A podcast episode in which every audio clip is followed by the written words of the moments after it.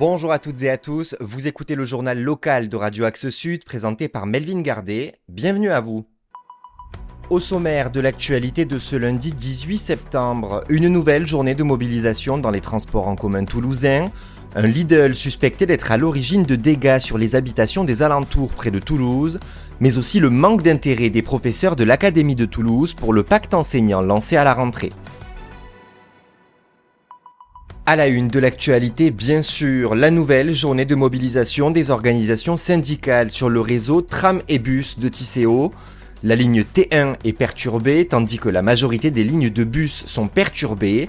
Selon le site internet du transporteur, la majorité des lignes de bus connaissent des perturbations provoquant des retards ou des modifications d'itinéraire. Les lignes 15, 21, 39, 56, 66 et 81 ne fonctionnent pas. Seuls le métro et le service Téléo fonctionnent normalement. Pour rappel, l'intersyndicale avait annoncé une journée noire au sein du réseau de transport en commun en raison de la disparition d'une clause qui indexait les salaires des employés sur l'inflation.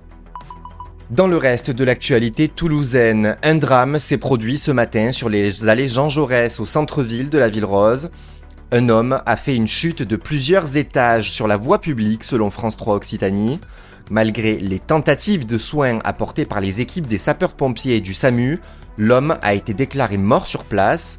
Il s'agirait d'un suicide. Une enquête a été ouverte pour déterminer les circonstances de cette chute.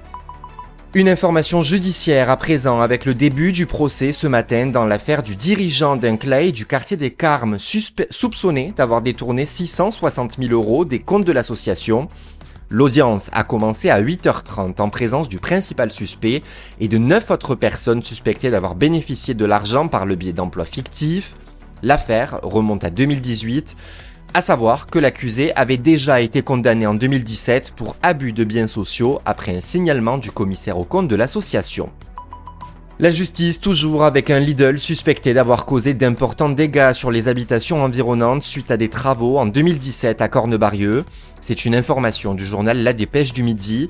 De nombreuses fissures seraient apparues pendant les travaux de rénovation du magasin.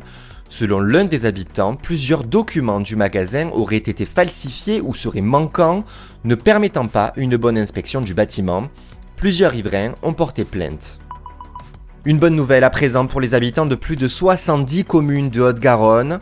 L'état de catastrophe naturelle y a été reconnu vendredi dernier en raison de mouvements de terrain consécutifs à la sécheresse et à la réhydratation des sols entre le 1er janvier et le 30 septembre 2022 ou entre le 1er juillet et le 31 décembre 2022. Les habitants des communes concernées disposent encore de 26 jours pour déclarer leur sinistre auprès de leur assureur. Cugnot, Lonaguet, Saint-Alban, Castelginest, La Croix-Falgarde, Pêche-Beaunieu, Saint-Jory, L'Union, Fenouillet, Tournefeuille, la liste est longue. Plus d'informations sur le site de la préfecture.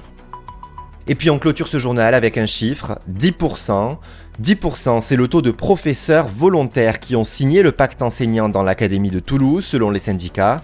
Initiée par l'ancien ministre de l'Éducation Papendiaï, la mesure est effective depuis la rentrée et permet une meilleure rémunération des professeurs en cas de remplacement. Problème, les principaux concernés ne souhaiteraient pas alourdir leur charge de travail.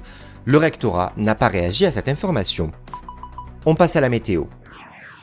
Des averses sont à envisager cet après-midi, mais pas d'inquiétude à avoir pour ce qui est du vent, contrairement à hier soir.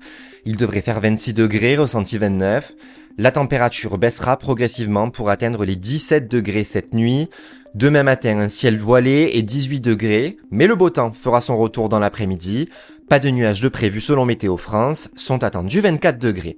La soirée devrait être agréable également. Quant à la journée de mercredi, elle s'annonce ensoleillée mais venteuse.